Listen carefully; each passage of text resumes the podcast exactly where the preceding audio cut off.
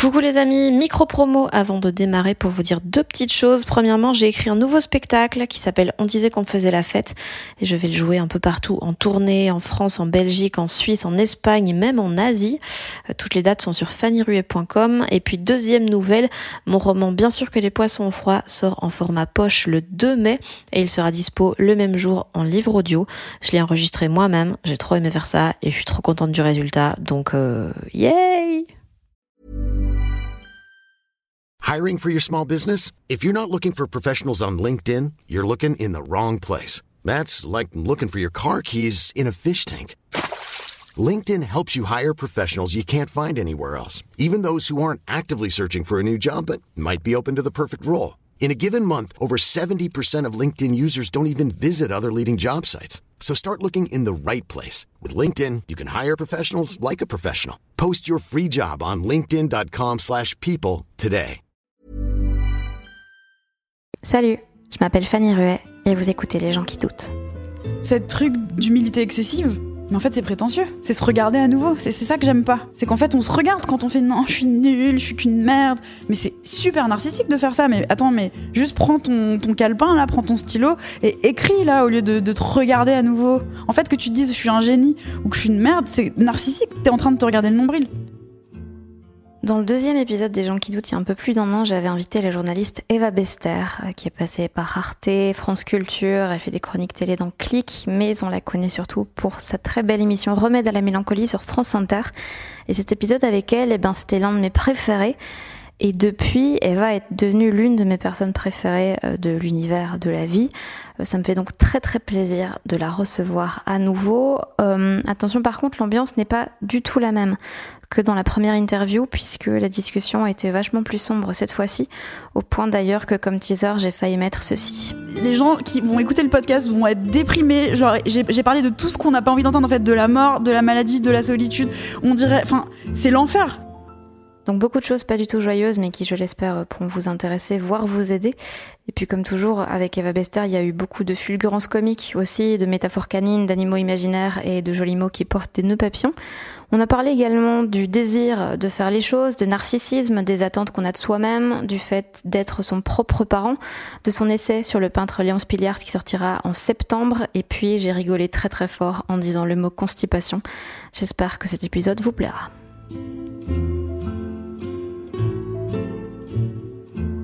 Allez, vas-y. J'ai peur. Pourquoi Parce que j'ai pas parlé dans un micro depuis, euh, depuis le confinement. Et je pense que le muscle, le cerveau est un muscle. Et que je suis devenue absolument débile et que je mets plus trop de COD. tu vois, je termine pas. Mes phrases s'arrêtent à. Oh là là, classique comedy. ça t'a manqué? Enfin, ça te manque? Euh, non, ce qui me manque, c'est pas l'action de parler dans un micro, mais ce qui me manque en effet, c'est de, c'est de, oui, converser avec des gens que je trouve intéressants. Ça, ça me manque. D'habitude, t'as genre un milliard de projets en même temps, en plus de la radio, t'as la télé chez Click et tout, t'as plein de trucs. Et là, bah, t'as dû tout arrêter d'un seul coup. Ça t'a fait quoi? Je sais pas vraiment. C'est- C'était assez bizarre. Euh, En fait, j'ai appris que l'émission était déprogrammée en lisant un communiqué de presse. ça, c'est la communication à Ah, France yes. Inter. Ça marche toujours super bien. Et j'avais plein d'émissions de prévues de programmer. On a tout annulé et je pensais, bah, un peu comme tout le monde en fait, enfin, tout est inédit dans ce qui vient de se passer. Donc je pensais vraiment que ça allait durer quelques semaines et puis qu'après les choses reprendraient leur cours. Et en fait, pas du tout. Et je dois dire un truc assez terrible, c'est que je m'y suis plutôt faite. enfin, je veux dire, c'était quand même assez agréable de pas avoir autant de travail. Parce que ces dernières années, en fait, je suis tout le temps en train de travailler et je passe mon temps à dire aux gens non, je suis désolée, j'ai pas le temps parce que euh, je suis écrasée de travail. Euh, Enfin, c'est vraiment devenu un truc de mon vocabulaire et ça me déprime quand je m'en rends compte de dire désolée, mais je suis assommée de travail, je peux vraiment pas. Je dis ça tout le temps. Et là, d'un coup, j'avais plus cette excuse. Sauf qu'on pouvait voir personne.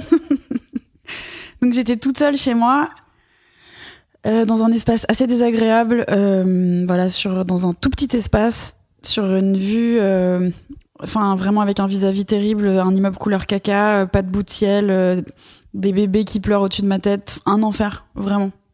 Plus moi à supporter tous les jours. C'était horrible.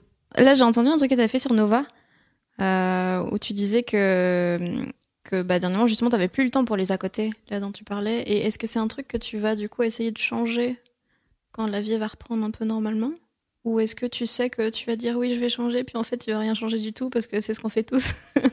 C'est marrant, mais en fait, particulièrement en ce moment, ça fait plusieurs années que je m'interroge dessus, mais particulièrement en ce moment, je me pose vraiment la question du désir, et pas, pas le désir euh, qu'on emploie souvent au sens sexuel, vraiment le désir euh, quotidien, le désir métaphysique, le désir euh, concret aussi. le fait qu'en fait, chaque chose est motivée forcément par le désir, c'est vraiment le premier moteur pour tout ce qu'on entreprend. Et je pense que j'ai un problème de désir. Et donc, à nouveau, justement, je parle vraiment pas sexuellement, donc que ce soit pas un titre mais j'ai un problème de désir. Euh, ouais, je j'en ai énormément. Et donc j'ai envie de faire plein de choses, de d'écrire plein de choses, de rencontrer plein de monde, de d'apprendre énormément. Et puis parfois il y a des énormes euh, vagues de d'angoisse je vais dire métaphysique, mais c'est juste pour placer un mot assez euh, joli avec un nœud papillon. mais quand même d'angoisse, ouais, euh, métaphysique dans le sens où voilà, euh, à quoi ça sert, rien n'a de sens, on va tous crever et tout ça, qui arrive et qui me tétanise. Des choses, des, des vagues d'absurde comme ça, ou de manque de désir. Et, c'est vraiment du manque de désir, je pense. C'est que j'ai un désir intermittent et j'aimerais trouver un moyen, en fait, de cultiver le désir. Je pense que ça peut se cultiver. Je pense que c'est tout à l'heure euh, pendant, je sais pas si ce sera dans le podcast ou pas, ou si c'est dans les essais de voix, mais je disais que le cerveau c'est un muscle et qu'en gros moi depuis mars j'ai pas vraiment fait de phrase avec euh, des COD ou des COI et, et, je pense que donc mon français va laisser à désirer pendant cette interview, mais que ça s'entretient, que ça se nourrit en fait et que c'est un cercle vertueux. Et là je suis pas dans un cercle vertueux, c'est que j'ai des désirs pour des choses, c'est très fort, très rapide, ça s'éparpille beaucoup. Et puis ça s'épuise aussi très vite et je me lasse très vite des choses et c'est parce que je sais pas sans doute je me sens pas à la hauteur. Donc à chaque fois il y a quelque chose qui me donne envie et je vais vers lui j'ai cet élan comme ça. Et puis finalement je suis rattrapée par le, le vide. En fait ça me fait penser à l'histoire sans fin tu l'as vu? Non je l'ai pas vu bon c'est un film euh, culte pour enfants où en fait il y a un truc qui avec le gros truc qui ressemble à un dragon mais en fait c'est pas un dragon ouais le chien euh, chelou avec des moustaches euh, de sages chinois euh, qui volent, c'est ça? Ouais, c'est. Il y a un cheval qui se noie dans un, le marécage de la mélancolie, c'est horrible. Mais bon, ce film qui m'a traumatisé, mais que j'adorais quand j'étais petite, en fait, c'est le nihilisme. Je me suis rendu compte de ça en le revoyant à l'âge adulte. C'est le nihilisme qui détruit tout. C'est-à-dire que pour moi, le nihilisme, c'est le contraire du désir, quoi. Quand on a du désir, on va vers la création. Tout élan constructeur, c'est un effort. Et pour moi, c'est un miracle humain parce que c'est le contraire de la destruction. La destruction, c'est en fait pour moi l'état naturel si on laisse les choses telles qu'elles sont. Si on fait rien, on va vers la destruction parce qu'on va vers la déliquescence. Ok, je, je mets une super ambiance dès le début. Ouais, mais j'allais dire, euh, comme dans le premier, on démarre directement sur. Euh, ouais. bah, par les choses essentielles, on n'a pas de temps à bah, perdre. Hein. Non, on n'a pas le temps de niaiser, on va bientôt mourir. Donc bah euh. ouais, moi j'ai décidé de ça la semaine prochaine là, donc on se dépêche quoi. Euh, oui, euh, cet, élan créateur qui vraiment s'oppose à l'élan destructeur. Et, si on fait pas d'efforts, ça va forcément vers la destruction, ça va forcément vers la chute, forcément. Et tout truc d'élévation, tu vois, je dis truc d'élévation, alors que si on avait été en Mars, j'aurais remplacé truc par un mot époustouflant. Euh, phénomène? Non. Celui-là, il est galvaudé. Il est, non, il a son nœud papillon est de travers. Ouais, vraiment. Alors là, monocle brisé, quoi. mais tu tu penses vraiment que que si on ne fait pas d'efforts, on, ne va pas vers la création jamais? Alors attention, euh, j'entends vraiment le mot création comme un mot démocratique. Euh, je, ne pense pas que tout le monde doit faire un chef-d'œuvre et tout le monde doit faire un film ou un livre comme euh, apparemment tout le monde le croit. Je pense que la création, c'est n'importe quoi. C'est quelqu'un qui fait un gâteau, c'est de la création. Quelqu'un qui, qui fait le ménage, c'est un acte créateur puisque il va changer l'ordre des choses. L'ordre des choses, c'est que ce soit sale, c'est la poussière, c'est euh, la pourriture. c'est ça l'ordre des choses. Si on fait rien, s'il n'y a pas d'intervention. De, du podcast, de L'ordre des choses, c'est la pourriture. oui. euh, mais tu penses pas que les gens, euh, s'ils n'avaient pas de d'attente euh, quelconque, ils iraient vers ce qu'ils aiment et donc vers quelque chose qui est d'office de la, de la création quelle qu'elle soit? Comment ça, s'ils avaient pas d'attente? Mais s'ils devaient pas euh, travailler pour gagner de l'argent, s'ils avaient pas euh, des attentes, je sais pas, de leur famille, de leur machin, s'ils avaient vraiment toute la liberté, ils iraient, ils iraient vers ça, non? Je suis pas sûre, non. Je pense que c'est beaucoup plus complexe. Et en fait, encore une fois, j'insiste sur le fait que j'emploie le mot création au sens vraiment démocratique et pas. euh, euh, parce qu'en fait, euh, artiste, c'est quand même un métier de branleur. Enfin, Mhm. je veux dire, ça veut dire qu'on a le temps. Et la plupart du temps, dans la vie, on n'a pas le temps parce qu'on doit justement gagner de quoi vivre et de quoi se loger et de quoi s'occuper de sa famille. Donc, euh, c'est quand même un luxe. Mais. euh, donc, je parle vraiment de, de création dans le sens euh, même créer un foyer, créer une famille, créer quelque chose, quoi. Euh, Le contraire, vraiment de la destruction, de la mort, de l'annihilation. et, euh, et du coup, j'ai pas fini sur euh, le nihilisme de l'histoire sans fin. Euh, ouais. Ah bah écoute, peut-être qu'à la fin, on pourrait peut-être fermer toutes les parenthèses qu'on a ouvertes dans le premier épisode et qu'on n'a jamais fermé aussi. C'est vrai, il y avait beaucoup de parenthèses. Ouais, il y en avait plein. C'est vrai que j'ai. Ouais.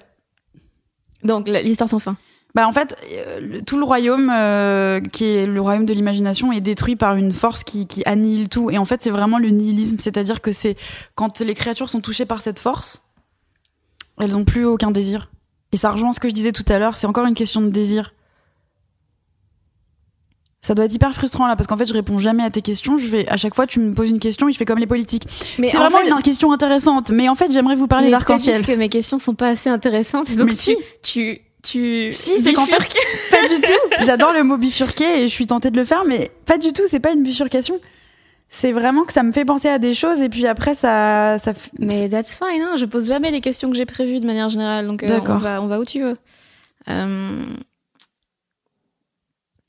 Comment tu comment t'essayes du coup de de pas être dans ces ups and downs de désir euh, C'est difficile. Je, je pense que parfois, enfin souvent j'essaie de m'éviter éviter de me regarder.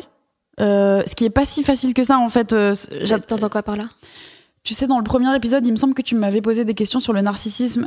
Ouais. Et c'est tellement tentant de, de dire euh, Moi, je me regarde jamais, euh, je suis vraiment quelqu'un, je suis pas concernée par mon image. Enfin, ok, j'adorais cette, cette personne et je m'efforce de l'être un maximum.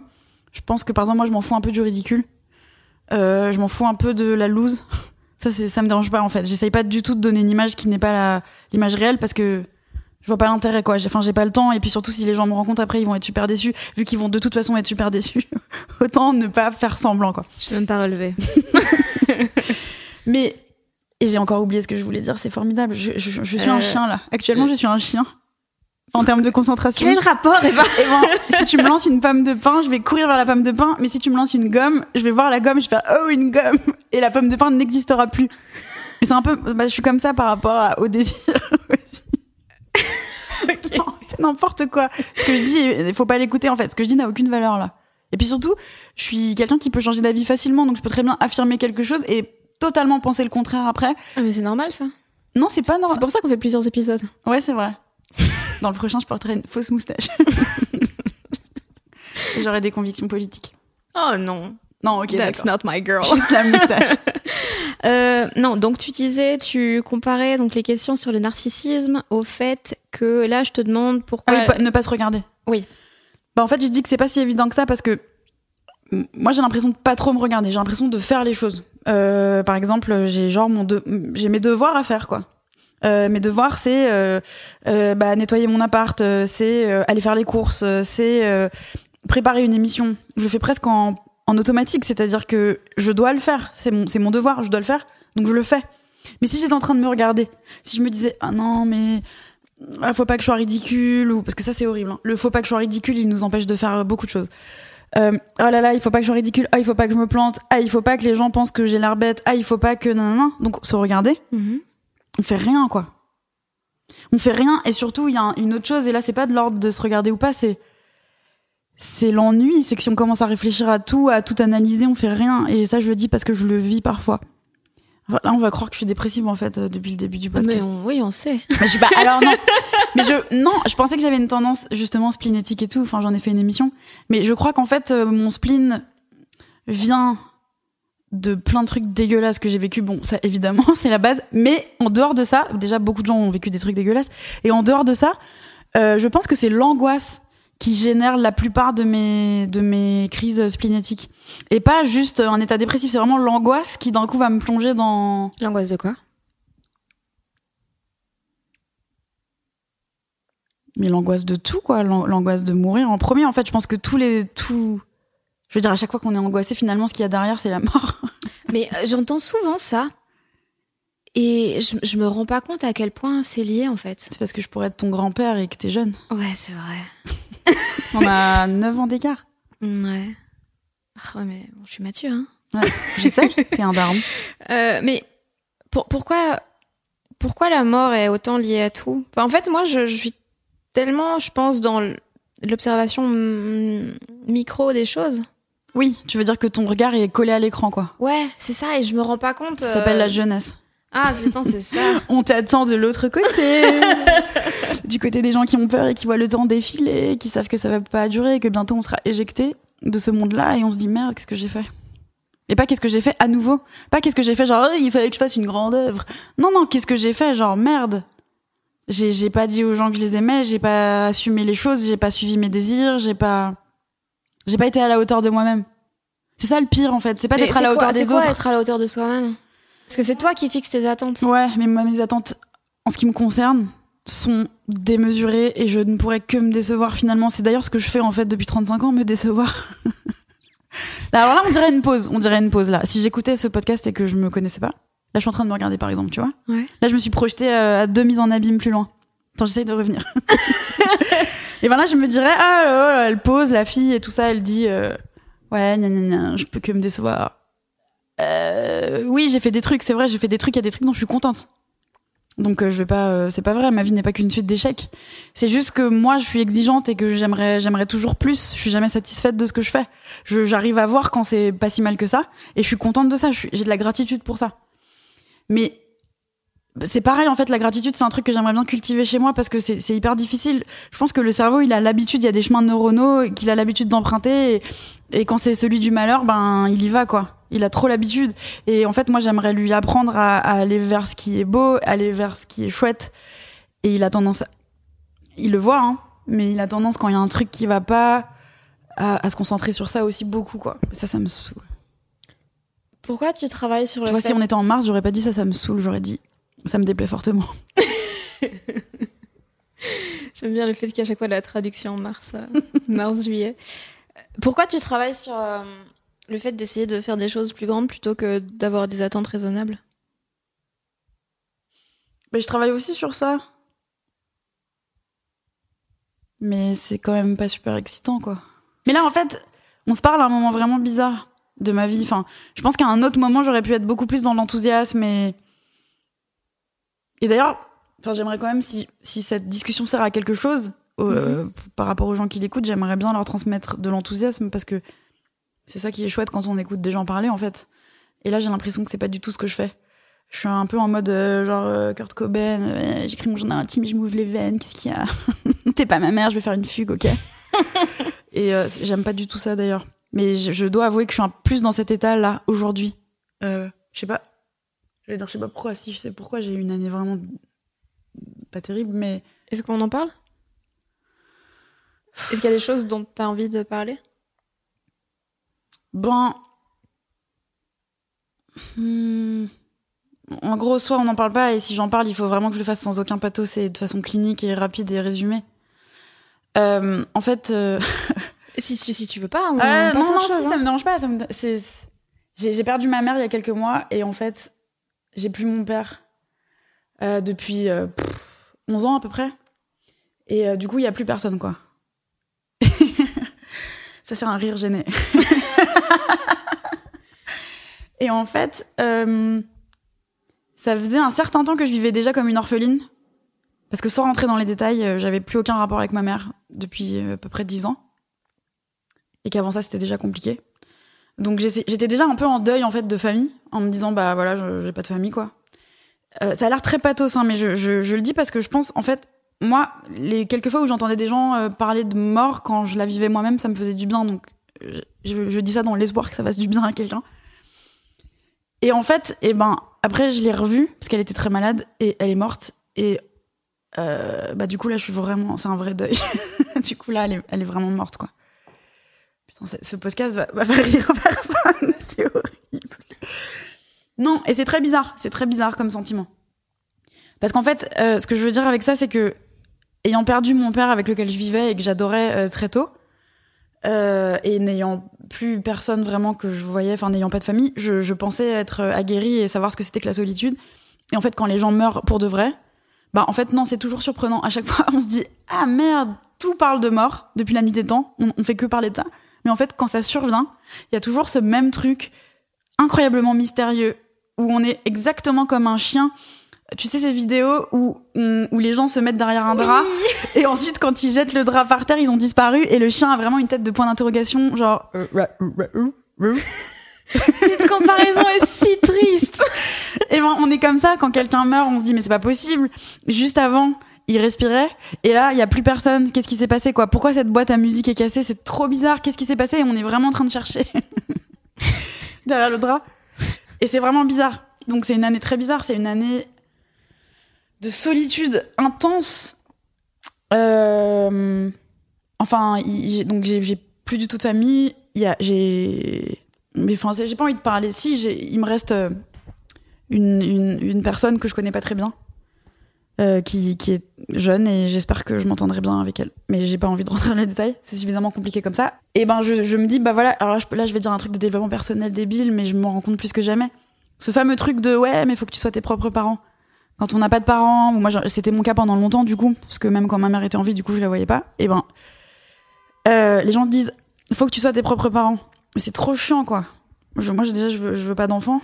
Je sais qu'il faut pas dire ça parce qu'après des gens s'énervent et il faut en parler et argumenter pendant des heures. J'ai pas envie d'argumenter ça, j'en veux pas, voilà, c'est comme ça. C'est c'est quand même euh, mon ventre quoi et ma vie. et être ses propres parents, je le découvre vraiment maintenant. Je le découvre maintenant parce qu'avant je me traitais pas super bien.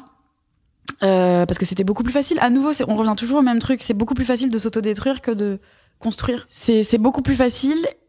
Et moi, je, suis assez contente. En fait, j'ai de la gratitude envers la Eva du passé qui, quand même, a fait pas mal de bêtises, mais qui a quand même construit quelques trucs et qui a mis des petits, ouais, des petits pions quand même stables dans une vie qui l'était vraiment pas, en fait. Et je remercie cette Eva. Et là, on dirait vraiment que je suis américaine. Il faudrait que je parle de Dieu maintenant. et de dire tout ce que mes parents m'ont transmis. Non, pas du tout. Ils étaient pas là. Euh, non, donc être ses propres parents, ouais, c'est super difficile et je suis en train d'apprendre à le faire. Parce qu'il y, y y a- En fait, c'est aussi tragique qu'une bonne nouvelle. C'est tragique dans le sens, oui, bah voilà, je suis seule, j'ai pas de famille, ouin ouin, ok. On, on sait ça, euh, c'est triste et tout ça. Et en même temps, euh, waouh, c'est génial, déjà j'ai plus personne à décevoir. Euh, Arrête de te vanter. il y a toujours moi, mais bon. Non, et surtout, et ben maintenant, je décide entièrement. Alors, c'est vertigineux parce que j'ai une responsabilité terrible.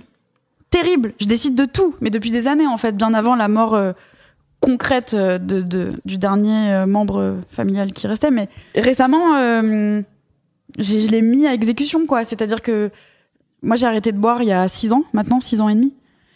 Et hum, c'est une des meilleures décisions que j'ai prises. Et. Et en fait, la première réaction qui m'est venue là dans, dans, un, dans un truc où j'étais hyper mal et tout ça, la première réaction qui m'est venue, c'était oui, mais peut-être que si je rebois de la vodka et que je prends du Xanax, euh, je pourrais le supporter. Et ça, c'était la réaction de l'adolescente, euh, voilà. Et en fait, après, je me suis dit non.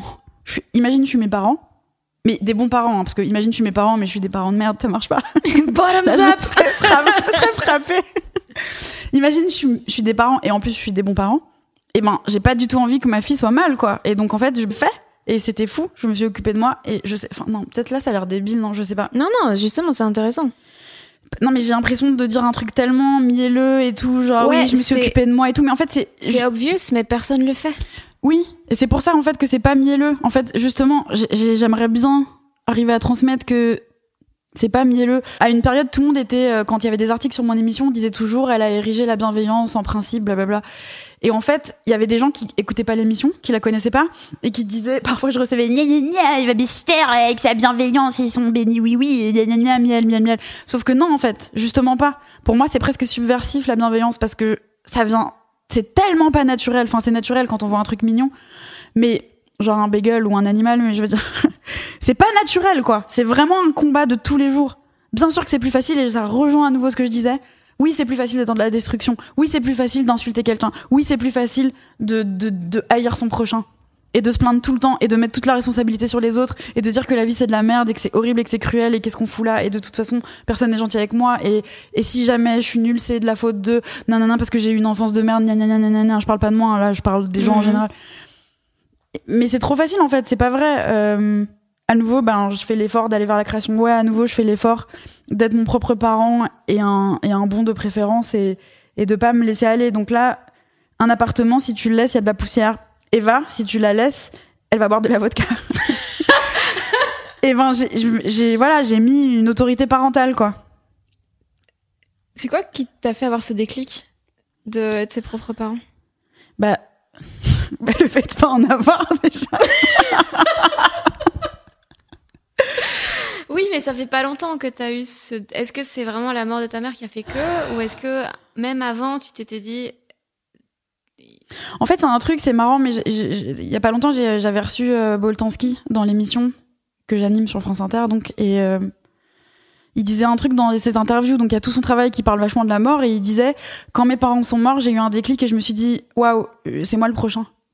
En fait, ce truc, c'est totalement virtuel parce qu'en fait, t'as autant de chances statistiquement de mourir. euh, Enfin, je veux dire, tes parents, ils peuvent mourir n'importe quand, ils peuvent mourir par accident, par maladie, par, tu vois, tu peux même être orphelin dès ta naissance s'ils sont morts juste avant ou pendant ou quoi. Mais en fait, c'est vrai que virtuellement, on se dit, ah oui, maintenant, il n'y a plus personne, en fait, entre la mort et moi. C'est moi le prochain, quoi. Là, je viens de revoir euh, euh, Le septième saut de Bergman, qui est un film sublissime que je voulais pas... j'ai fui pendant longtemps parce que les choses tristes m'atteignent trop, donc je fuis à, à tout prix ça. Dès que ça parle de mort ou dès que ça parle de famille, des familles heureuses, je fuis ça. parce que ça me fait trop de peine. Et je pleure devant Disney C'est Channel. fantastique du coup. Ouais, c'est exactement ça, c'est le style fantastique. Euh, mais ce film est vraiment sublime et ça commence par, je spoil rien puisque c'est la première scène, un mec que la mort vient chercher et il dit mais je suis pas prêt, elle dit mais je te demande pas si t'es prêt en fait, euh, c'est ton, ton heure est venue et je suis venue pour te chercher. Et la mort a un menton incroyable. Enfin, moi je suis, si je suis face à ce menton, j'essaye même pas de négocier quoi. Genre je vois son menton, je fais ok c'est bon je te suis. Genre le charisme du menton est, est fou. Et en fait, il dit, tu sais jouer aux échecs, et il arrive à persuader la mort de jouer aux échecs. Donc Boltanski euh, disait, c'est moi le prochain, et là je viens de faire un énorme détour par Bergman, mais euh, parce qu'il fallait quand même que je mette un mec un peu cultivé dans l'histoire. Ce qui a changé avec la mort de ma mère, en fait, ce qui a changé, c'est juste que la peur, la peur est encore plus forte. C'est-à-dire que avant j'avais peur de la mort parce que euh, bon, mon père avec lequel je vivais avait une maladie assez épouvantable qui a fait qu'il qui a fait que en gros c'est passé de quelqu'un de plein de vie incroyablement dans la vitalité à en un an et demi presque un légume mais en gardant toute sa tête. Donc c'était vraiment vraiment très éprouvant et ça donne pas foi en l'avenir quand on vit ça. Je, le vivais au quotidien quoi. Et euh, et ma mère euh, a eu une maladie aussi assez épouvantable et elle est morte jeune en plus. Euh, et en fait bah du coup la peur de la mort, euh, vraiment chez moi, c'est pas résolu quoi. Là, non seulement j'ai peur, mais en plus, je pense que je vais avoir une maladie et je, je supporte pas l'idée quoi. Je, je me dis mais c'est épouvantable en fait. Euh, voilà, en fait, on, on passe toute la première partie de sa vie, donc la jeunesse, à être super mal dans sa peau et à rien comprendre et à se prendre la tête dans des murs. Et puis après, quand on est, quand on a enfin compris les choses et qu'on s'accepte un peu, bah on est vieux et donc après on est malade et on a mal et on tousse et on se vomit dessus puis on meurt quoi. Donc en attendant, il faut, il faut faites des trucs. Enfin, je vous en supplie, faites des trucs. Aimez-vous, dites aux gens que vous les aimez. Ça paraît débile. Non, d'ailleurs, dites pas aux gens que vous les aimez. Je sais pas si vous avez envie de prendre un cours de danse ou un cours de dessin ou je sais pas quoi, faites-le. Enfin, hier, je voyais, j'ai vu un mec qui m'a raconté qu'il a attendu ses 32 ans pour prendre un cours de danse, alors que depuis qu'il était petit, ce qui le faisait vibrer, c'était la danse. Il était obsédé par ça. Il a attendu 32 ans pour prendre un cours. Et aujourd'hui, il est danseur. C'est, je trouve ça génial. Mais il, il me dit, j'aurais tellement dû le faire avant. Enfin, c'est vrai. Il y a des choses que t'aurais voulu faire plus tôt, toi? Moi, j'aurais adoré faire des mathématiques, mais c'est vraiment pour une autre vie. Et j'aurais adoré aussi, je dessine comme une patate, mais j'aurais adoré faire de l'illustration. Je sais pas dessiner, c'est mon fantasme. Je me dis, peut-être que je pourrais prendre des cours d'illustration. Pas de dessin, pas le dessin sérieux où on dessine des nus et tout ça. Toi, tu veux juste dessiner des chiens? Ouais, je vais dessiner des chiens. c'est vraiment euh, quelque chose que j'adore et qui me met en joie. Je pense que le, notre première entrevue était beaucoup plus funky. C'est vrai que là, je suis dans un.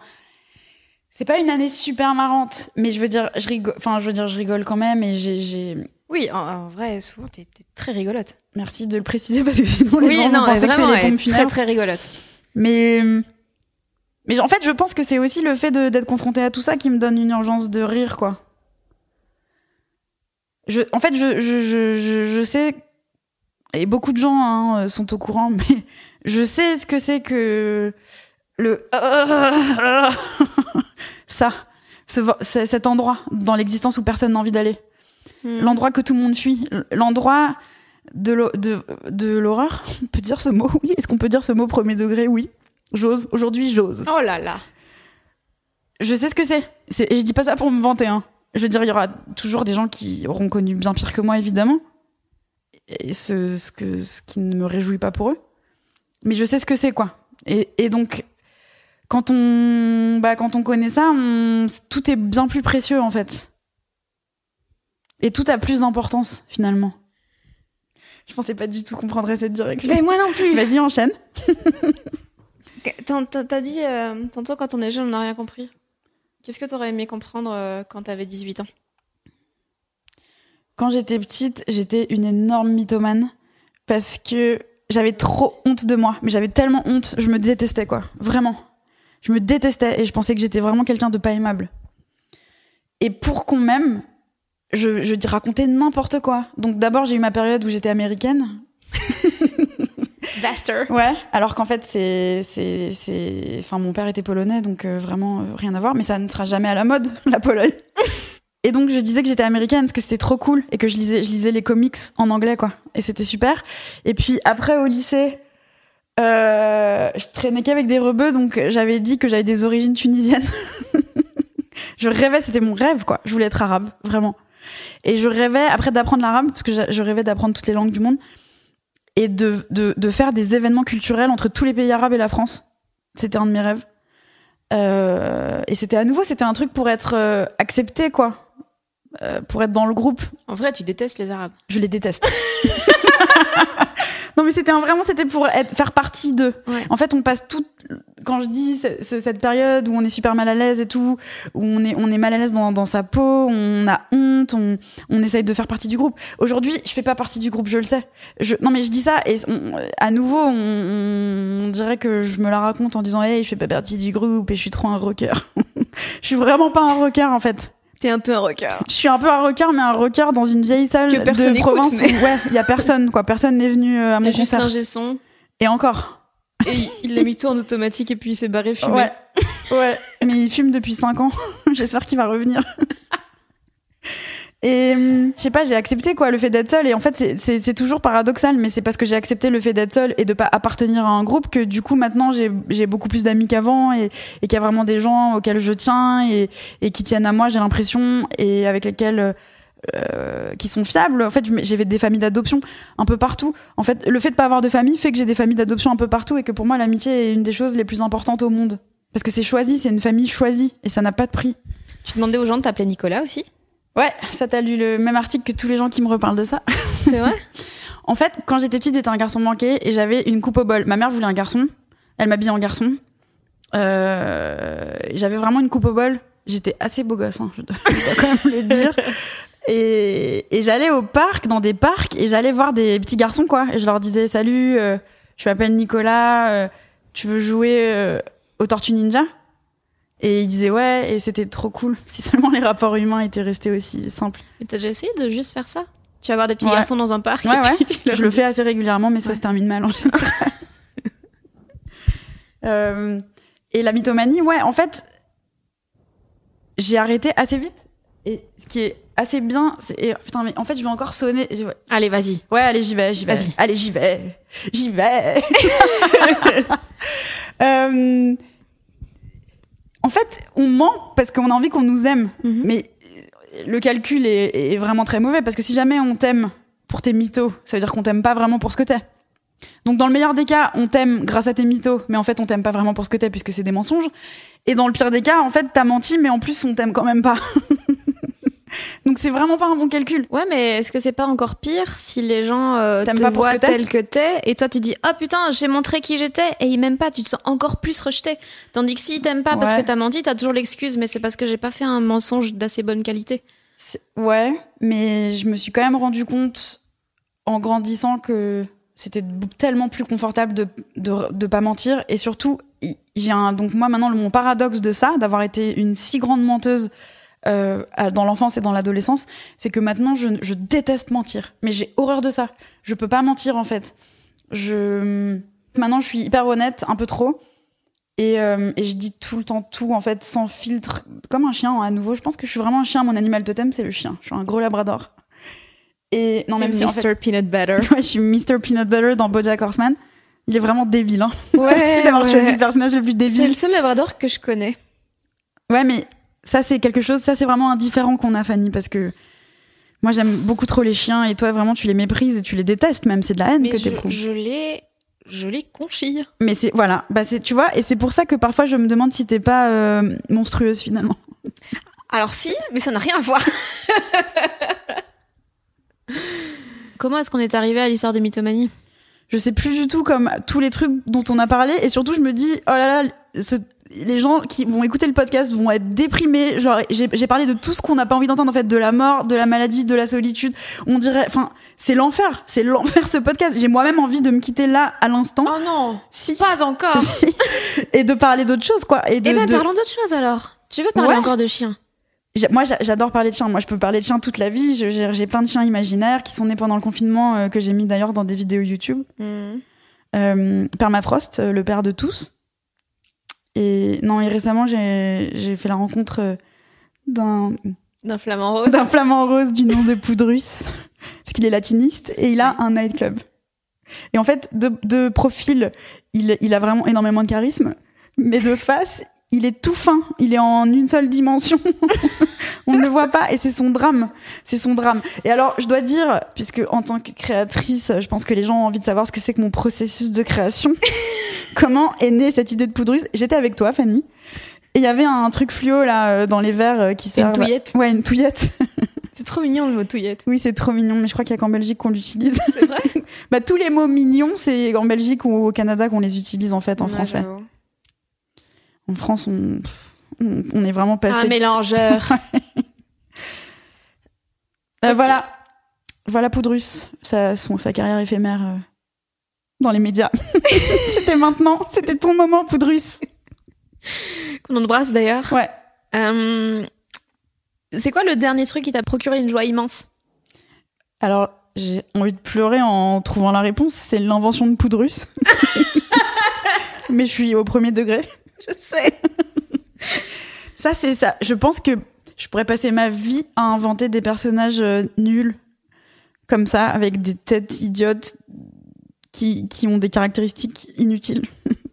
Mais vraiment, ça me procure une vraie joie. Une joie pure, enfantine, ce qui est très rare. Et j'essaie de, j'essaie de retrouver les euphories euh, d'alcool et, euh, et c'est pas facile quoi. Oh putain, ça y est, je, re- je recommence à partir dans des trucs super dark. Je te laisse parler non, une minute. Non, voilà, on vous laisse une minute et tout de suite, vous êtes dans les cercueils. Sortez Aïe. maintenant. Sortez. Sortez de cette urne funéraire. Merci. Mais oui, t'en- vu qu'on va y retourner de ok, toute façon, allons-y. il y a un truc que tu m'as dit avoir appris euh, ces derniers temps, qui est de choisir ses problèmes.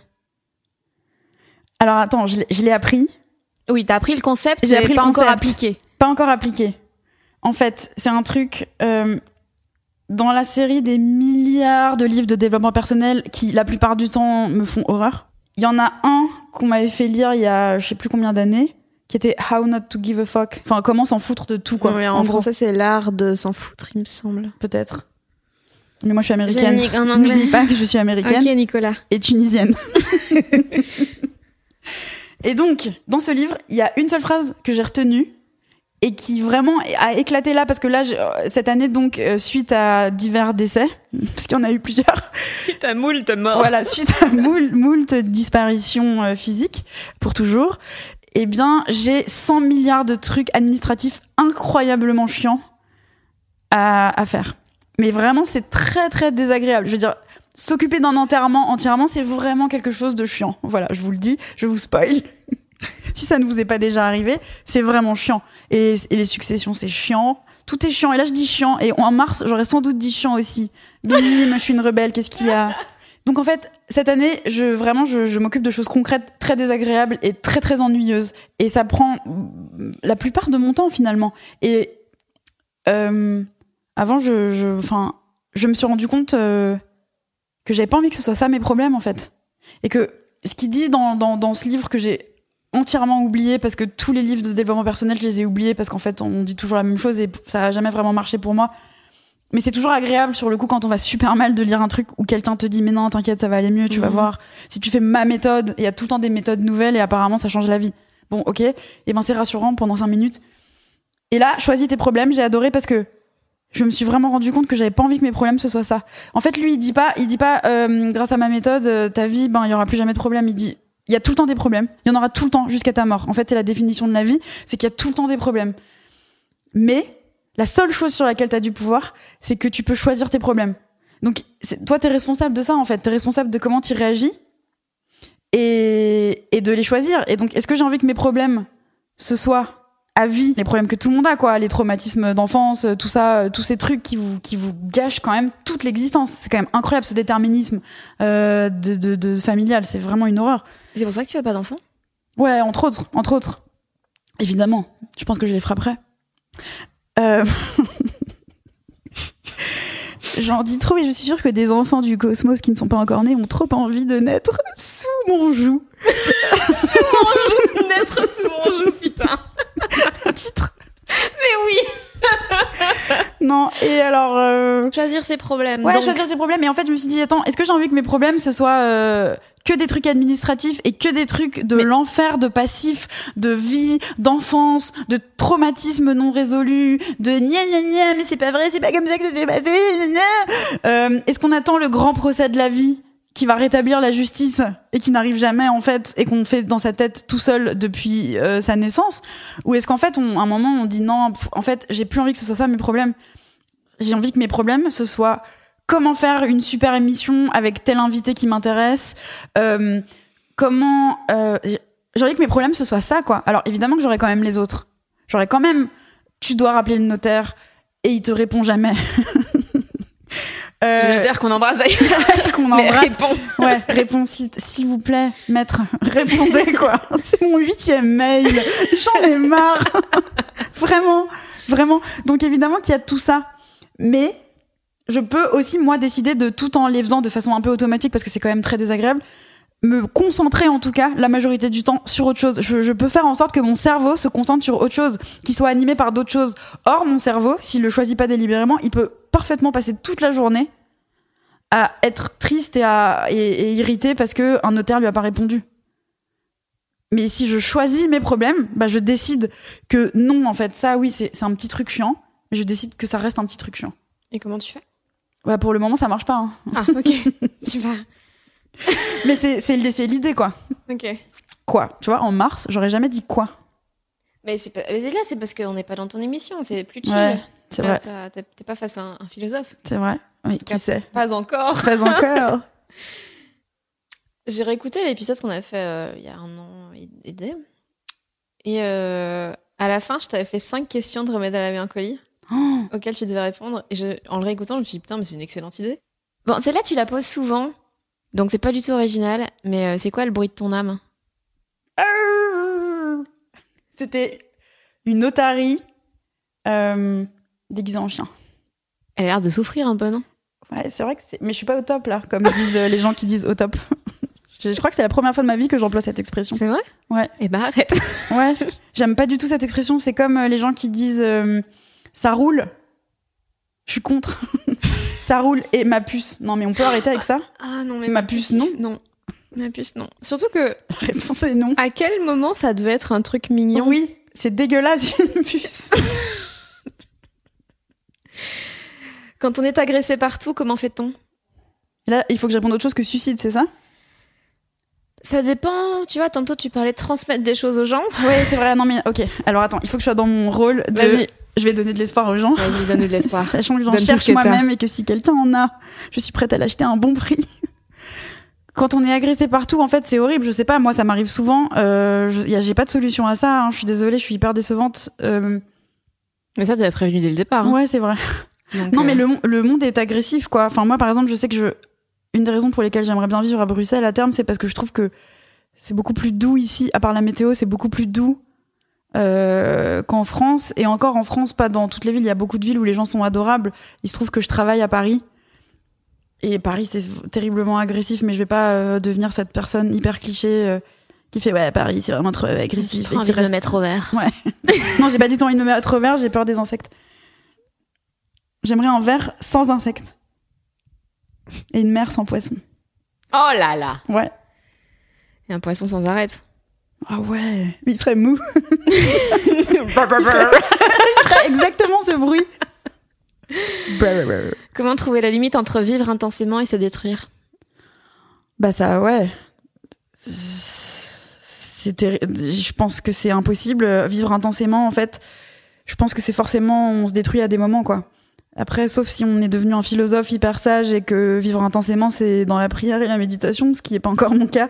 Mais je pense que vivre intensément, hélas, moi qui ai fait mon mémoire euh, de fac euh, sur le portrait de Dorian Gray et sur l'hédonisme frénétique qui perd le héros, euh, enfin non, c'est, on va s'abîmer quoi, c'est sûr. Parfois, on évite de vivre des choses trop exaltantes en se disant que la chute n'en sera que plus terrible. Est-ce que c'est votre cas? Ça, c'est une question que j'ai posée? Ouais. Bah là, en fait, quand je pense à ça, j'imagine tout de suite, par exemple, les relations amoureuses, quoi, de se dire ah non, j'y vais pas parce que ça va être trop fou et puis ensuite ça va se terminer évidemment et ça va être horrible. Mais dans ce cas-là, on vit rien. Mais je peux pas euh, faire la morale sur ce coup-là parce que là, t'es quand même en train de parler à quelqu'un qui a adoré son chien, Maxime, parce que je voulais qu'il ait un prénom bourgeois. Maxime le roi des cimes. Donc Maxime. Euh, et qui, en fait, ne s'est jamais remise de sa mort et qui ne veut pas de chien depuis parce que j'ai trop peur qu'il meure et je sais que quand mon nouveau chien va mourir, je vais jamais m'en remettre et ça va me refaire un nouveau traumatisme à ajouter à la liste de tous les traumatismes qui me rendent tellement triste. Et je peux pas, je peux pas. Et en fait, je sais que c'est pas être dans la vie de penser comme ça. Je sais que si j'étais dans la vie, je me dirais bah c'est totalement idiot parce que là je m'empêche de prendre la chose que je préfère au monde, c'est-à-dire un chien. En plus, je pourrais lui donner une super belle vie parce que je m'en occuperais trop bien et donc potentiellement ce chien serait heureux. Et il y a plein d'années de joie et d'amour avant qu'il meure, mais moi je sais déjà que cette mort, je peux, je peux pas l'assumer. Moi j'ai eu mon quota de mort, hein, moi. moi ça suffit. moi la prochaine mort c'est la mienne hein, maintenant, ça suffit maintenant. hein. Inch'Allah. Arrêtons avec ce suspense. Et ces, ces aguiches de mort. Prenez-moi et qu'on n'en parle plus. Le saviez-vous Un Français consomme le double de pizza d'un Italien, 10 kilos par an en moyenne. Je suis vraiment pas sûre de ces chiffres. hein. C'est bizarre, hein. Bah Pourtant, ouais, mais c'est toi qui l'as dit. hein. sont vérifiés. C'est toi hein. qui l'as dit. Ah bah si c'est moi qui l'ai dit, c'est que c'est vrai. Les Français sont des gros porcs. Juste toi en C'est vrai, mais je pense que moi-même, je mange le double de pizza de, de toute l'Italie. Ah, de me chauffer. Ouais. En septembre, tu auras un essai sur putain, J'arrive jamais à le dire Spili... Léon Spiliart, Spiliart. le peintre ostendais. Pourquoi c'est toi qui m'apprends à dire un truc en flamand? Parce qu'en vrai, t'es pas belge, t'es américaine. Ouais. Parce que je tiens à le dire quand même pour ceux qui écoutent qu'à chaque fois que je pose à Fanny une question sur quelque chose de belge, ce qui me, moi me fascine personnellement, elle ne sait pas répondre. Non, mais je sais pas, moi, ce que. Ce qu'on fait ici. C'est vrai que c'est moi qui t'apprends les trucs sur la Belgique et Ouais. l'art belge. Mais tu sais que Léon Spiliart, c'est avant que t'en parles, je ne connaissais pas. Oh là là, c'est merveilleux. Il va y avoir une grande expo au musée d'Orsay euh, en octobre. Elle, elle devait avoir lieu euh, au printemps. Et elle va avoir lieu en octobre. Et donc, euh, à cette occasion, l'essai sort ouais, avec un livret avec plein de tableaux que je commente. Et enfin, c'est un de mes peintres préférés. Je suis tellement heureuse qu'il y ait une grande expo qui lui soit consacrée. C'est quoi qui t'a qui t'a touché chez lui Pourquoi euh, t'as écrit un essai sur lui et pas, euh, pas sur un autre? Hmm. Ben, en fait, Spiliart, euh, on, dirait que c'est lui qui a créé tous les décors des films de Tim Burton. la plus... Moi, ce que je préfère chez lui, c'est ses encres noires ou bistres. C'est les arcades de, de la digue d'Ostende qui représentent, où c'est vraiment des paysages fantomatiques, avec la plupart du temps aucun personnage. Et c'est, pour moi, c'est une projection des états d'âme. En fait, la mélancolie, on est dans ces tableaux, mais on est à l'abri. Il en a fait de la beauté. C'est vraiment un alchimiste. En fait, tout ce que je vais dire là va être exactement ce que j'ai écrit dans mon essai, mais en bien plus nul. Parce que c'était l'époque où j'usais de COD et de COI quand je l'ai écrit. J'ai mis un an pour l'écrire. Et non, mais vraiment, ça me ferait super plaisir si vous le lisiez. Et c'est pas pour vous le vendre, parce que vous savez que je fais de la propagande pour les bibliothèques municipales. Donc si jamais il est dans une bibliothèque, ce qui me ferait trop plaisir, vous pourriez l'emprunter. Mais si vous êtes plus de deux à l'emprunter, du coup, faudrait euh, le réserver parce que il serait sorti. Bref, sortez-moi de ce Demandez à la bibliothèque de l'acheter. Demandez à toutes les bibliothèques de l'acheter. Si un jour j'étais ministre, ce que je serais jamais. Hein. a- euh, si, ça arrivera. Non, mais je dis ça parce qu'en fait, il y a un seul ministère qui me ferait kiffer, mais qui n'existe pas encore, c'est d'être ministre des bibliothèques. J'aimerais trop. T'autoriserais les chiens. Oui, tu me il y aurait un rayon pour les chiens, avec des livres en forme d'os et tout. oh mon dieu, je suis, je, je me réjouis. Est-ce que tu savais? Non. À mon avis, tu le sais, mais je trouve ça hilarant que quand on tape remède à la mélancolie euh, sur Google, et donc on tape remède A, le deuxième résultat, c'est con. C'est constipation. Eh ben oui, je le savais. Je trouve ça extrêmement drôle. Parce que quand en fait je veux partager les émissions sur Twitter, à chaque fois bah, je tape remède à la mélancolie pour avoir le lien. Et je tombe à chaque fois sur ce- cette proposition forte alléchante que j'espère euh, fonctionnera en temps et en heure. J'y compte bien. En plus, je suis sûre que vu que je l'ai dit en riant, les gens n'ont même pas compris le mot. Et du coup, Constipation, Fanny Ruet, assumez-le. Constipation. Non, mais une fois, j'étais invitée dans une émission sur Nova où ils voulaient parler de remède à la mélancolie et pendant toute l'émission, ils étaient en train de pouffer de rire en disant remède à la mélancolie, quelle la colique pendant toute l'émission, toute l'émission. Et moi, j'avais hyper peur parce que euh, c'était rare. euh, Enfin, pour moi, c'était rare d'être invitée à la radio pour parler de mon émission. Du coup, j'étais hyper coincée en train de transpirer et tout. Et j'arrivais, j'étais genre, j'essaie- Voilà, c'est la chute, hein, c'est la chute de cette histoire. Il y, a- il y aura pas plus. Dans Oh, cette bah, histoire. bah, moi, je prends ce qu'il y a. C'est ça le, le secret du bonheur, je crois, c'est prendre ce qu'il y a. C'est ah oui, oui, c'est. Ah bah ça, ah bah ça oui. Hein. Ça, Ah bah. c'est- ah bah ça c'est du bon sens.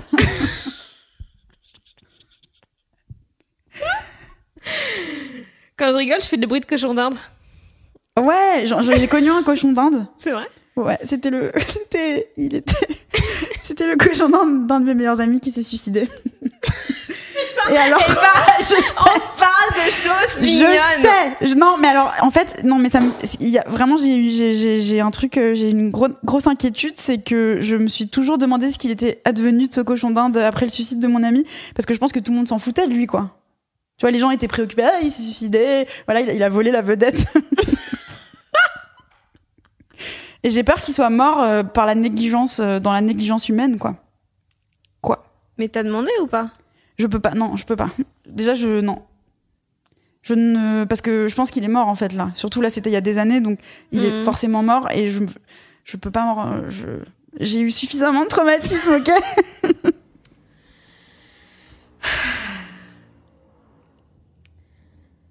Ça ressemble vraiment pas à ce que j'avais prévu. Mince, non, mais qu'est-ce que t'avais prévu? Ça Ah non, mais, mais ça c'est me gêne, c'est vrai, moi aussi je pensais pas.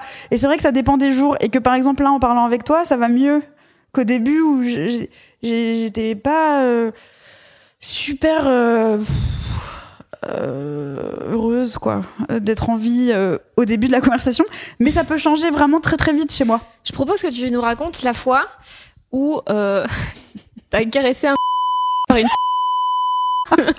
Ok. Alors euh, non mais bah t'as déjà tout raconté hein. C'est le mais- suc de l'histoire, c'est ça. mais Attends, en fait, je vais biper le moment où j'ai raconté, comme ça, tu le raconteras en exclusivité. Ok, alors j'ai un péché mignon, c'est les pelages d'animaux vivants. Euh, J'adore caresser les animaux. c'est pas une métaphore, C'est dur, non mais c'est dur de dire des phrases euh, naïves comme ça, candides au premier degré sans avoir l'air con quoi. Et j'aime caresser les animaux et quand je vois un animal, j'ai envie de le caresser. C'est vraiment. Je pensais pas qu'un jour je donnerais une interview de ce type, c'est fascinant. Bref, je passe à côté d'une voiture, hein, je le fais en cours parce que là quand même, euh, en termes d'aguiche, on est quand même très long. Et euh, un animal sublime au pelage lustré et, et flamboyant comme ça attrape mon regard et je sens qu'il veut des caresses. Il, il était sur le siège euh, conducteur d'une voiture. Non, non, pas conducteur. Si, non, passager. passager, bon, peu importe. C'est pour ça que j'ai pas reconduit depuis que j'ai eu mon permis en 1932. Et je l'ai caressé et c'était un manteau de fourrure. Voilà, avec dedans une grosse femme vulgaire.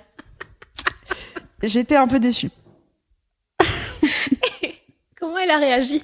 Je suis, je sais pas, je suis partie, j'avais honte, je, je pense qu'elle était offusquée, quoi. Bon. C'est quoi la chose qui t'a rendu la plus fière ces derniers mois? Waouh, la plus fière? Ouais. Le truc où tu te dis, putain, t'as géré, meuf? Ben, franchement, j'ai organisé un super enterrement. Et sinon, un truc plus tourné vers la vie. Euh, non, mais pour de, alors après pour de vrai, euh, franchement le, enfin l'enterrement. était- Merde, je vais pas pouvoir me sortir de ce truc en fait. C'est, je suis au premier degré. J'étais contente vraiment de l'enterrement. J'ai trouvé, j'ai trouvé qu'il était euh, euh, vraiment euh, euh, pas honteux quoi. Euh, le, le, le, le MC était vraiment super pour de vrai. Et je sais que là on dirait que je fais une blague. Vous êtes chaud Ouais, on dirait que je fais une blague, mais il était formidable, formidable. Euh, parce que c'était laïque et c'est pas facile en fait quand c'est laïque euh, de pas juste jeter les gens comme ça dans la terre et se casser. Je pense que j'ai jamais vu un enterrement laïque. Et ben, et ben, il y a un mec, euh, c'est un maître de cérémonie vraiment, et il vient et il est, il était sobre et donc très élégant et c'était super. Mais à part ça, là, je voulais un peu évidemment faire une réponse marrante, Euh, enfin marrante, entendons-nous bien. non, euh, le plus, je crois que le plus fier, c'est vraiment le livre euh, Léon Spiliart. Euh, je suis trop contente, quoi. Je, c'est marrant. J'ai mis, j'ai vraiment écrit ce livre avec, avec du sang. C'était douloureux et dur et tout ça. Et en fait, le seul moment cool dans ce processus de, de, de création, c'est juste de le voir sortir. Donc c'est très ingrat en fait euh, l'écriture. Mais je suis tellement contente que ce livre existe et c'est tellement gratifiant d'avoir des trucs parce qu'on a tout le temps des trucs dans sa tête et ils existent jamais dans le monde tangible. Et j'ai tellement de projets moi qui n'existeront jamais. Et là, d'un coup, d'avoir un projet qui qu'on a connu comme un- une idée et qui maintenant existe, c'est c'est une vraie fierté, ouais. On a, on a eu une discussion assez chouette il y a quelques jours justement là-dessus sur le fait que moi j'ai tendance à vouloir à tout prix aimer le processus plutôt que le résultat. Et on n'était pas. euh, en fait, tu, la façon dont toi tu le vois, ça m'a un peu fait voir les choses différemment. Je sais pas encore si je suis d'accord avec toi, mais euh, pour moi il y a ce truc de si t'aimes pas le processus, ça vaut pas la peine de faire les choses. Ah mais non, mais je suis d'accord avec toi. Ouais, mais tu vois quand même l'écriture comme un truc assez douloureux, assez. euh, Ouais, mais j'ai un rapport ambigu à l'écriture parce qu'en fait, je le vois pas comme un truc douloureux. Il se trouve que là, ça l'a été parce que je me traînais et j'ai, ok, j'ai que des métaphores canines pour illustrer les choses de la vie, je, oui. Mais c'est comme un chien quand on veut lui donner un bain et qu'on le traîne vers la douche ou la baignoire et qui veut pas, et qui fait comme ça. Je- alors sachez que mon imitation est vraiment époustouflante là. Euh, c'est que, en fait, là, on revient à la notion de désir et à même à une notion sur laquelle je m'interroge beaucoup en ce moment, qui est la notion de jeu, de ludique. Je, je me rends compte que je mets peu de ludique et de jeu dans les choses sérieuses, alors qu'en fait, c'est justement celle-là où on devrait en mettre en priorité. Et l'écriture, c'est le cas. Et en fait, l'écriture, j'adore ça parce que depuis que je suis petite, j'écris plein d'histoires et, et en fait, parce que ça m'amuse, parce que c'est gratuit, ça n'a aucune utilité, ça sort, c'est comme ça et c'est vraiment l'imagination pure qu'on a dans l'enfance et que je pense qu'on a toute sa vie en fait si on si on accepte que non un adulte n'est pas fait que pour faire des PowerPoint et peut faire des choses rigolotes aussi mais dès que ça devient une commande dès que ça devient sérieux dès que ça devient du travail je sais pas pourquoi il y a un truc dans mon cerveau qui bug et qui et qui ne s'amuse plus et je veux pas c'est comme un vrai comme un vraiment je rechigne euh, devant la responsabilité c'est c'est devenu sérieux Spiliart j'avais trop envie d'écrire sur lui quand c'était que pour moi. Et puis, un moment, on m'a dit, tiens, tu t'écrirais pas un essai sur Spiliart Et j'ai fait, ah ouais, trop bien, j'étais trop excitée et tout ça. Mais dès qu'il y avait la commande, j'avais peur, je voulais plus y aller. C'était sérieux, en fait. C'était sérieux, quoi. Puis il y avait d'autres gens euh, qui attendaient des trucs et ça me. La pression que ça m'a mise. euh, Je sais pas. Mais c'est quoi, c'est quoi qui te dérange là-dedans? C'est c'est l'attente, c'est le fait que. Non, je pense que j'ai. Je, je pense que j'idolâtre la littérature et l'écrit. Et qu'en fait, moi, je me permets même pas d'y aller parce que j'ai trop d'idolâtrie pour, euh, pour les grands écrivains, quoi. Et que, et de. Et que donc, en fait, si c'est pas sérieux, il y a pas de problème. Mais si c'est sérieux, euh, soit t'es Gustave Flaubert, soit t'es personne. Il se trouve que bah, je suis personne, du coup. Et Mais- ça va être comme ça pendant toute ma vie, vu que je serai jamais Gustave Flaubert. Mais pourquoi tu veux. Ah non, mais je devrais le désacraliser. J'ai totalement tort. J'ai entièrement tort dans cette histoire. J'en ai conscience. Et je trouve ça génial, justement. Moi, j'admire énormément les gens qui, qui font. Parce qu'ils font. Et, et, et pour ça, il faut arrêter de se regarder, justement, et faire, quoi. C'est tout. Et moi, j'ai fait quand même. J'ai dépassé ce truc. J'ai dépassé ce truc avec l'excès sur Spilard, par exemple, où vraiment je me disais, je suis pas à la hauteur. Mais en fait, ce truc de de- d'humilité excessive, mais en fait, c'est prétentieux. C'est se regarder à nouveau. C'est ça que j'aime pas. C'est qu'en fait, on se regarde quand on fait non, je suis nul, je suis qu'une merde. Mais c'est super narcissique de faire ça. Mais attends, mais juste prends ton, ton calepin, là, prends ton stylo et écris, là, au lieu de, de te regarder à nouveau. En fait, que tu te dises je suis un génie ou que je suis une merde, c'est narcissique. T'es en train de te regarder le nombril. Fais. Si ça te tient à cœur, fais-le. Si ça te tient pas à cœur, peut-être le fais pas, tu vois. Peut-être garde-le pour toi, pour ton journal intime. Mais si ça te tient vraiment à cœur, fais-le. Quoi que ce soit, quoi que ce soit, vraiment, ça, j'en suis persuadée. Si ça te tient à cœur, fais-le. Mais en même temps, et, ça aussi, ça rejoint. En fait, c'est pas que se regarder le problème. Je pense que plus ça te tient à cœur et plus il y a de la résistance. Pourquoi? Parce que c'est terrifiant, je sais pas. Parce que tant que ça reste un projet, tu sais pas l'avoir gâché. Ouais, tant que ça reste un projet, c'est beaucoup plus confortable en fait. On se dit, euh, genre, euh, ah ouais, euh, quand je dessinerai, ou quand j'écrirai, ou quand je ferai un film, ou quand je me marierai, ou quand, je sais pas, j'essaye d'imaginer un panel que des gens puissent dire, euh, c'est pas français cette phrase. Bref, bref, ce mot est formidable. Euh, bref, comme épitaphe, c'est pas mal. Bref. Non, c'est non, c'est pas terrible en fait. Non, parce que. Surtout, j'ai l'impression que c'est l'inverse de ce que tu voudrais dire. Toi, tu mettrais genre enfin. Point d'exclamation. Enfin Alors que c'est pas très littéraire les points d'exclamation, ça fait un peu genre, hey, je mets des smileys sur ma tombe. Ouais, puis ça fait trop genre les gens qui mettent des trop longues publications sur Facebook avec trop de Ah ponctuation. non, les gens euh, offusqués, les gens offusqués. On emmerde les gens offusqués. Ah ouais, franchement, oui. C'est genre les gens qui ont pas les couilles d'être en colère. Mais c'est ça. Faites, en fait, faites. À nouveau, on revient toujours à la même chose. Faire, quoi. Faites, arrêtez d'être offusqué, arrêtez d'exister comme victime. C'est trop facile. Non, mais je, je dis ça et je sais que là, tout le monde va s'énerver. Genre, oui, mais moi. euh, bien sûr qu'on on a tous un énorme potentiel de victime. Je dis pas du tout le contraire. Et quand je disais que tout le monde avait vécu des traumatismes, euh, la plupart en ont vécu. Il y en a qui en ont pas vécu, euh, enfin, c'est statistique, hein, et puis il y en a qui ont vécu des choses. Ouais, loser. Non, mais euh, tant mieux. Mais je veux dire, juste, ok, on a vécu ça, c'est horrible, c'est horrible. Il y a des choses qui sont inimaginables du point de vue de l'horreur. Eh ben, est-ce que c'est possible d'en faire quelque chose? Je sais pas. J'ai- J'aimerais bien, plutôt que d'être offusqué, d'être érigé en victime, que le seul but ce soit d'être une victime en fait, reconnue en tant que victime. En fait, c'est ça. Bien sûr qu'on peut être une victime. Il y a des fois, on est une victime en fait, on n'a pas le choix. Mais par contre, on a le choix de baser toute sa vie sur ah, je suis une victime, reconnaissez-le. Et ok, bon bah ouais, j'ai- ouais sur ça j'ai été une victime. Et puis qu'est-ce que j'en fais quoi? Mais c'est pas facile, hein, je, là je, je donne un conseil, c'est pas une injonction, enfin ça a l'air d'une injonction. C'est des, des problématiques qui me traversent, c'est pour ça que j'en parle. Avec autant de véhémence. C'est quoi le truc le plus important que t'as appris à ton sujet ces derniers mois? À mon sujet? Ouais. Alors c'est plutôt une bonne nouvelle. Ah, Ouais. bizarre. Alors je dirais pas comment je l'ai appris, parce que c'est trop intime, mais j'ai appris que je pouvais me surprendre.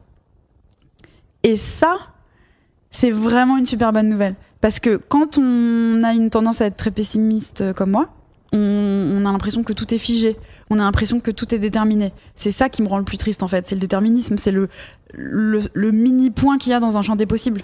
Moi, mon champ des possibles, il est au singulier, quoi. Il y a un point. Euh, Il n'y a pas un champ avec plein de trucs, il y a un point. Pourquoi tu dis ça? Parce que c'est comme ça que je me sens la plupart du temps. Mais là, justement, récemment, j'ai vu que je pouvais me surprendre. J'ai vu que je pouvais avoir des réactions que j'ai pas l'habitude d'avoir. J'ai vu que je pouvais euh, faire des choses que j'aurais jamais pensé pouvoir faire. Et donc, en fait, eh ben, je me suis surprise. Et à partir du moment où on peut se surprendre, bah, c'est que tout est possible, en fait. Enfin, presque. Et ça, ça me réjouit. Au premier degré.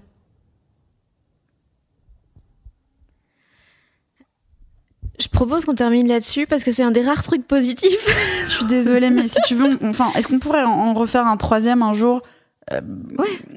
Parce que là, en fait, j'ai l'impression d'un ratage.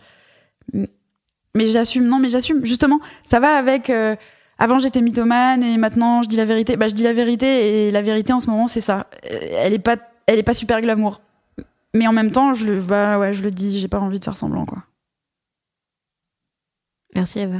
Merci beaucoup, Fanny.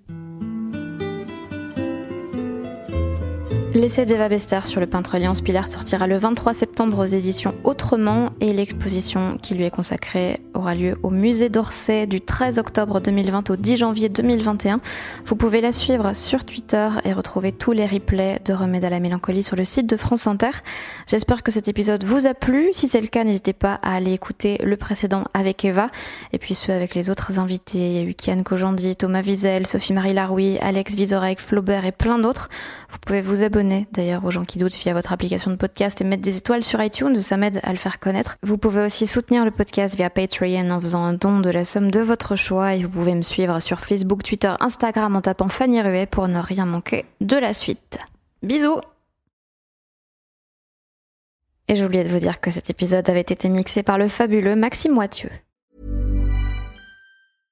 Imagine the softest sheets you've ever felt. Now imagine them getting even softer over time. That's what you'll feel with Bowl and Branch's organic cotton sheets. In a recent customer survey, 96% replied that Bowl and Branch sheets get softer with every wash. Start getting your best night's sleep in these sheets that get softer and softer for years to come. Try their sheets with a 30-night guarantee. Plus, get 15% off your first order at bowlandbranch.com. Code BUTTERY. Exclusions apply. See site for details.